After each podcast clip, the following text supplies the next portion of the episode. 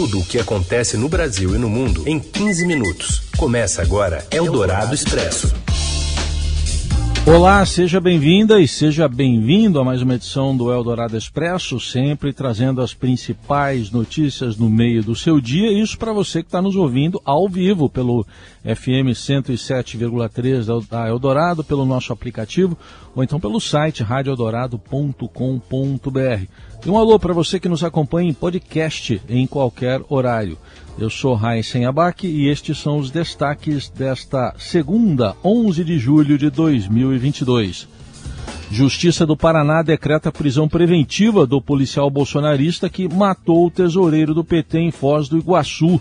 O atirador está internado em estado grave. Uma auditoria da Controladoria Geral da União aponta que mais de 2.300 militares ocupam cargos no governo de forma irregular.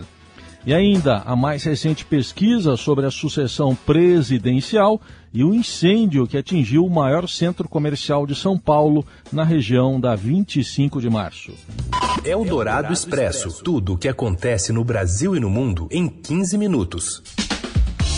O policial penal federal Jorge José Guaranho, responsável por atirar e matar um guarda municipal e tesoureiro do PT em Foz do Iguaçu, no Paraná, teve a prisão preventiva decretada, mesmo estando internado em estado grave no hospital municipal da cidade.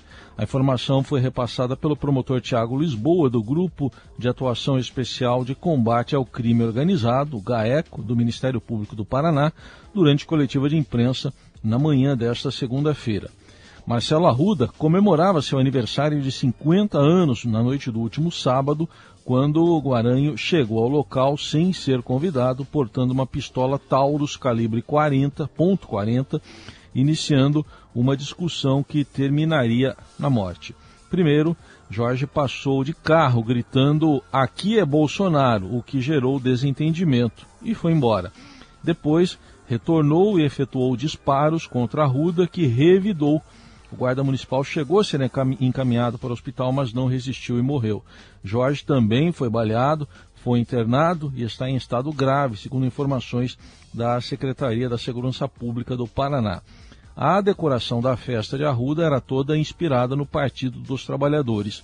O rosto do ex-presidente Lula estava estampado na camiseta do guarda municipal em uma faixa pendurada na parede com os dizeres para o Brasil voltar a sorrir. Guaranho, por sua vez, é apoiador do presidente Jair Bolsonaro, do PL, como mostram as suas redes sociais.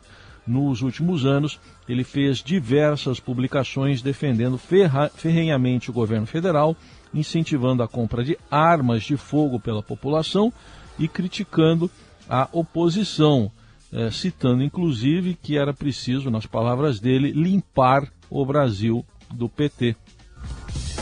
Ainda sobre esse assunto, o governo do Paraná decidiu trocar a delegada que apura o assassinato, a delegada Yane Cardoso. Oficialmente foi para dar mais celeridade à investigação, mas as primeiras declarações do oficial e seus posts no passado anti-PT em redes sociais incomodaram. Quem assume é a delegada do Departamento de Homicídios e de Proteção à Pessoa, Camila Sesconeto. E o presidente Jair Bolsonaro faz um discurso pró-armas dois dias após o assassinato de um petista no Paraná. E o vice, Hamilton Mourão, afirma que o caso não é preocupante. Mais informações chegam de Brasília com Yander Porcela. Boa tarde, Yander. Boa tarde, Heisen, ouvintes. Nesta segunda-feira, aqui em Brasília, continua a repercussão do assassinato de um guarda municipal petista por um bolsonarista em Foz do Iguaçu, no Paraná, na noite de sábado. Dois dias após o crime, o presidente Jair Bolsonaro fez hoje um discurso pró-armas a apoiadores. Bolsonaro disse entender que arma é liberdade, é segurança e a garantia de uma nação. Então, pessoal pro armas, eu entendo que arma é liberdade, é segurança e é a garantia de uma nação também. O maior exército do mundo é o americano, que são seus CACs também, né? Aqui nós estamos chegando a 700 mil CACs. Em três anos e meio, dobramos o número de CAC no Brasil. O vice-presidente Hamilton Mourão também reagiu a esse crime hoje. Ele disse, ao chegar ao Palácio do Planalto, que foi um evento lamentável que ocorre todo final de semana em todas as cidades do Brasil. Não é preocupante, não quero fazer exploração política disso aí. Vou repetir o que eu estou dizendo e nós vamos fechar esse caixão. Para mim, é um evento desses lamentáveis que ocorre todo final de semana nas nossas cidades, de gente que briga e termina indo pelo caminho de um matar o outro. Já o presidente da Câmara, Arthur Lira, repudiou a violência decorrente de manifestações políticas e disse que a democracia pressupõe o amplo debate de ideias e a garantia da defesa de posições partidárias com tolerância e respeito à liberdade de expressão. Também palavras de Lira. Ontem, Bolsonaro já havia reagido a esse crime e também repudiou a violência violência. Desde ontem, quando a repercussão do assassinato começou a crescer, o mundo político, a sociedade civil como um todo começou a reagir. O presidente do Senado, Rodrigo Pacheco, ministros do Supremo Tribunal Federal, pré-candidatos à presidência da República e políticos de maneira geral já comentaram o caso. E esse assassinato no Paraná durante uma festa de aniversário de 50 anos da própria vítima, ampliou o temor de violência nas eleições deste ano, ao contrário do que dizem aí o presidente e o vice-presidente da República, porque cabe sempre uma pergunta: e se fosse o contrário, o que eles diriam? Se fosse um petista matando um bolsonarista? Marcelo Arruda, que era afiliado ao PT e foi morto a tiros por Jorge José da Rocha Guaranho, agente penitenciário federal e apoiador do presidente Bolsonaro nessa festa que foi invadida. E em entrevista à Rádio Eldorado, o cientista político e professor da Universidade Presbiteriana Mackenzie, Rodrigo Prando, afirmou que o acontecimento vem na esteira de uma escalada da, de violência e não pode ser considerado como um fato isolado a política é justamente o contrário da violência. Ela existe para que a gente possa fazer a gestão da vida pública, para a gente possa lidar com situações, inclusive de conflito, por meio do diálogo. A ausência da política implica no predomínio da violência. Para Rodrigo Prando, existe um risco real de agravamento da violência política e que deveria ser tratado com prioridade pelas instituições e pelas forças de segurança pública. Eldorado Expresso. O ex-presidente Luiz Inácio Lula da Silva, do PT, segue na liderança na disputa presidencial com 42% dos votos, segundo o último levantamento da BTG-FSB, divulgado nesta segunda. O segundo colocado é o atual presidente, Jair Bolsonaro, do PL, com 32%.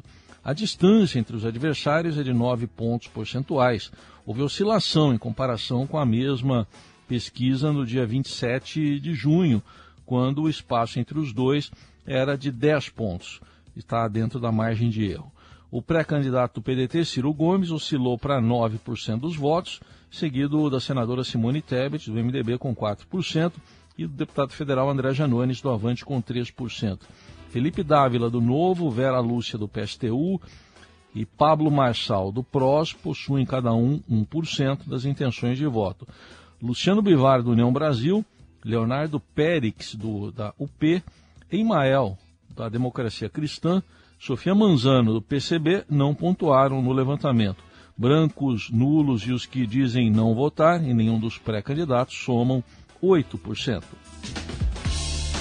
Nome já anunciado como vice na chapa reeleição de Jair Bolsonaro, general da reserva e ex-ministro da Defesa, Walter Braga Neto, do PL, foi escalado para a função de coordenador operacional da futura campanha do presidente. Braga Neto foi convocado para a tarefa pelo presidente do PL, Valdemar Costa Neto, e pelo senador Flávio Bolsonaro, que formam o um núcleo duro da campanha governista. As mudanças na estrutura concebidas por Valdemar e Flávio decorrem da avaliação de que havia um vácuo na interlocução entre a comunicação da campanha e o Palácio do Planalto. Eldorado Expresso. Os bombeiros, depois de muita dificuldade, controlaram segun, nesta segunda-feira de manhã um incêndio de grandes proporções que havia começado por volta das nove da noite de ontem em um edifício comercial no número 95 da Rua Barão de Duprá, no bairro da Sé, região da Rua 25 de Março, no centro de São Paulo. Foram atingidos quatro imóveis comerciais e a igreja ortodoxa Anunciação da Mãe de Deus, na região da 25 de Março, importante polo do comércio popular na capital. Essa igreja também é a primeira igreja ortodoxa do Brasil. Pelo menos dois bombeiros foram socorridos com queimaduras de segundo grau. Eles foram resgatados conscientes e encaminhados a um hospital do Tatuapé, na Zona Leste, hospital municipal especializado em queimaduras, e não há informações sobre outras vítimas. Segundo o Corpo de Bombeiros, o edifício onde começou o fogo abriga uma galeria comercial de artigos populares para festas. Duas lojas ficaram completamente destruídas e um edifício de seis andares também foi danificado. Ainda de acordo com a corporação, o fogo começou na área térrea de um prédio de 10 andares e a causa do incêndio ainda é desconhecida. Eldorado Expresso. Adultos da cidade de São Paulo com mais de 35 anos poderão tomar a quarta dose da vacina contra a Covid-19 a partir desta terça. Grupo com cerca de um milhão de pessoas, de acordo com a Secretaria Municipal de Saúde. Para ser elegível, é preciso ter tomado a terceira dose há pelo menos quatro meses.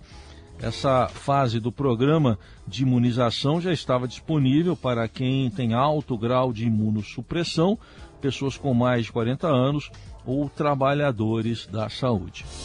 Eldorado Expresso. Uma auditoria da Controladoria Geral da União, a qual o Estadão teve acesso exclusivo, aponta que mais de 2.300 militares ocupam postos no governo de forma irregular. De Brasília, os detalhes chegam com o André Borges. A gente tem assistido desde o início do governo Bolsonaro, né, Raíssen, a presença crescente de militares sejam eles da ativa ou já da reserva, ocupando cargos do governo federal, em estatais e na administração direta do governo Bolsonaro. Muito bem. A Controladoria Geral da União, que é um órgão que atua ali fiscalizando internamente a administração federal, foi dar uma olhada nestas ocupações, nos salários que são pagos para militares, para ver inclusive se estão em situação legal. O que, que ela fez a CGU? Ela foi lá e confrontou toda a base de pagamentos desses militares que eles recebem com a base de dados, o RH do governo federal, que é administrado ali pelo Ministério da Economia. Tirou todas as possibilidades de exceções que existem nesse caso, que se permite que o militar ocupe um cargo público. Olha só o que a CGU achou e uma auditoria que a gente, a reportagem do Estadão, teve acesso a essa auditoria interna, que foi feita para o próprio governo. 2.000 327 militares, com indícios graves de ocupação irregular de cargo na administração federal. O levantamento ele mostra o seguinte, Heisen, que a gente tem mais de 550 ocupações simultâneas, onde o militar está registrado também no serviço público em situação irregular, já se infiltrando todas as possibilidades de exceção onde isso é possível. O que mais que a CGU encontrou? 930 casos de militares que se enquadram nos casos de exceção, que podem atuar paralelamente, mas que extrapolaram totalmente o prazo limite de até dois anos de fazer esse trabalho. E olha esse outro dado: 729 militares e pensionistas de militares que estão recebendo salário acumulado que extrapolam o teto. O trabalho ele se baseou no mês de dezembro de 2020, quando o salário teto do Supremo Tribunal Federal é de R$ 39.200. Essa turma toda estava acumulando salário maior que isso. Você ouve Eldorado Expresso. Seguimos com as principais notícias desta segunda-feira. O senador Randolfo Rodrigues entra com ação no Supremo Tribunal Federal para suspender a apuração contra um delegado do Ministério da Educação. A Natália Santos, repórter do Estadão, traz as informações para a gente. Boa tarde, Natália. Boa tarde, Heinzen. O senador Randolph Rodrigues entrou com pedido ao Supremo Tribunal Federal para tentar impedir que o delegado Bruno Calandrini seja investigado por uma sindicância da Polícia Federal após ele ter questionado as condutas do órgão na captura e no tratamento ao ex-ministro da Educação Milton Ribeiro. Vale lembrar que Calandrini foi o responsável pela investigação que levou à prisão do ex-ministro da Educação e de pastores ligados ao gabinete paralelo instalado na pasta, caso revelado pelo Estadão. No final de junho, depois que as prisões foram realizadas, uma mensagem de Calandrini foi divulgada pela imprensa, em que ele denuncia um suposto tratamento privilegiado concedido pela Polícia Federal ao ex-ministro da Educação e aliado do presidente Bolsonaro. No texto, o delegado ainda afirmou não ter autonomia investigativa e administrativa para conduzir o inquérito policial do caso com independência e segurança institucional. No documento que Randolfo Rodrigues enviou para o STF, o senador afirmou que ficou surpreso com a intimidação da PF para Calandrini prestar esclarecimentos sobre as críticas. O senador afirmou que ainda perseguir servidores públicos corretos é uma estratégia repetida de personagens autoritários ao longo da história e que isso não seria diferente com o presidente Jair Bolsonaro. Eldorado Expresso. E agora um caso terrível. Um médico anestesista é preso em flagrante por estupro de uma grávida durante o parto no Rio de Janeiro. Da capital fluminense fala Ray Anderson Guerra. Policiais da Delegacia de Atendimento à Mulher de São João de Meriti, na região metropolitana do Rio, prenderam nesta segunda-feira o médico Giovanni Quintela Bezerra, autuado em flagrante por estupro de uma grávida em trabalho de parto. O médico foi filmado por enfermeiras do Hospital da Mulher enquanto abusava de uma paciente dopada que passava por uma cesariana. Desconfiadas do comportamento do anestesista, as funcionárias esconderam o celular na sala de parto e flagraram o abuso. As imagens mostram Quintela ao lado da paciente, dopada, enquanto a equipe cirúrgica se prepara para começar a operação. O médico tira o pênis da calça, se aproxima da mulher e o coloca na boca dela. O Conselho Regional de Medicina do Rio de Janeiro abriu um processo administrativo para expulsar o anestesista. Ele foi indiciado pela Polícia Civil por estupro de vulnerável, com pena que varia de 8 a 15 anos de prisão. Em nota, a Secretaria de Estado de Saúde repudia a atitude de Quintela e diz que será aberta uma sindicância interna para tomar as medidas cabíveis contra o médico. Eldorado Expresso. Aos 38 anos, Fred pendura chuteiras com uma trajetória vitoriosa no futebol no Brasil e também na Europa. Fala, Robson Morelli. Olá, amigos! Hoje eu quero falar do Fred, que teve a sua carreira encerrada no sábado com a camisa do Fluminense, numa festa bonita, numa festa em que a torcida participou muito ativamente, a família do Fred também, a diretoria do Fluminense. Bacana isso, Fred, aos 38 anos, deixa de jogar futebol e agora vai descansar, vai curtir os filhos, a mulher, a família e depois vai pensar no que fazer pro restante da sua vida profissional. Fred que começou no América Mineiro, que jogou no Fluminense, que jogou na Europa, que jogou na seleção brasileira, deixa um legado de gols, mais de 400 gols, deixa um legado de boas histórias também. Ele sempre foi um cara que soube contar essas histórias. Ele disse, por exemplo, que o pai dele, quando ele era garoto lá no América Mineiro, fez um apelo para que a diretoria do clube da base deixasse o garoto, camisa 9 já, jogar a Copinha, a Copa São Paulo de Futebol Juniores. E ali ele começou, ali ele fez um gol histórico,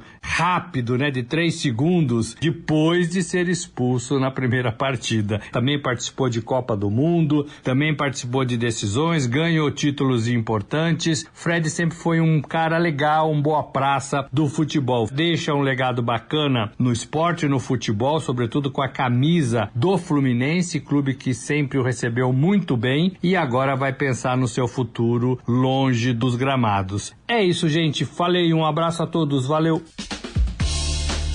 E assim a gente encerra mais uma edição do Eldorado Expresso, aqui com a Laís Gotardo na produção e na coordenação, Carlos Amaral na mesa de som e o Moacir Biasi na central técnica, sempre agradecendo a sua companhia.